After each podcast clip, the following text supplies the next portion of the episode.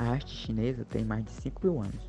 Durante um longo período, grande parte dos trabalhos em cerâmicas têxteis foram produzidos por fábricas ou oficinas imperiais. Servia de grande escala para demonstrar a riqueza e o poder dos imperadores. A arquitetura chinesa, por ser muito antiga, passou por várias fases. A primeira delas desapareceu totalmente, por serem construções de madeira. O que ficou marcado foi, foi a maneira como os telhados eram construídos e como os túmulos eram feitos. A arte chinesa foi inspiração para todo o Oriente. Também foi inspiração para a Europa, principalmente na cerâmica e na tecelagem.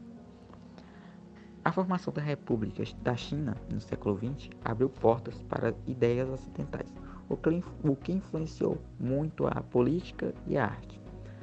A pintura tradicional, tradicional envolve quase as mesmas técnicas que a caligrafia da China, feita com pincel, um, feito com pincel, com tinta preta ou colorida. Os olhos não são usados nesta ocasião. A arte tradicional é, é, são feitas em folhas, paredes ou piombos. Suas duas principais técnicas são o gubi, que significa meticuloso.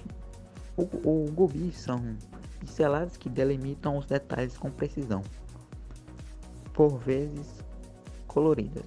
Em geral, relata temas como temas figurativos ou temas narrativos, ou em oficinas independentes.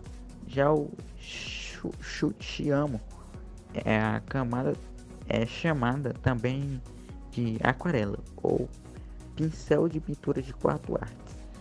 Essa arte era amadora, praticada por cavaleiros. Esse estilo é conhecido como a prática à mão livre. As, os primeiros trabalhos com a cerâmica foram eram na os primeiros trabalhos com a cerâmica foi na era paleolítica. Em períodos anteriores surgiram materiais de construção como tijolo, tijolos, telhas e vasos de cerâmica feito à mão. Os, os mais feitos eram destinados à corte imperial.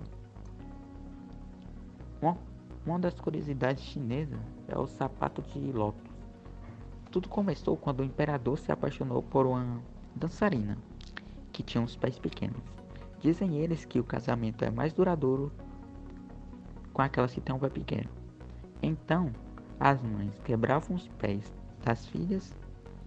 Essa tradição durou até 1950. Hoje em dia, os sapatos servem de decoração. A arte dos papéis cortados.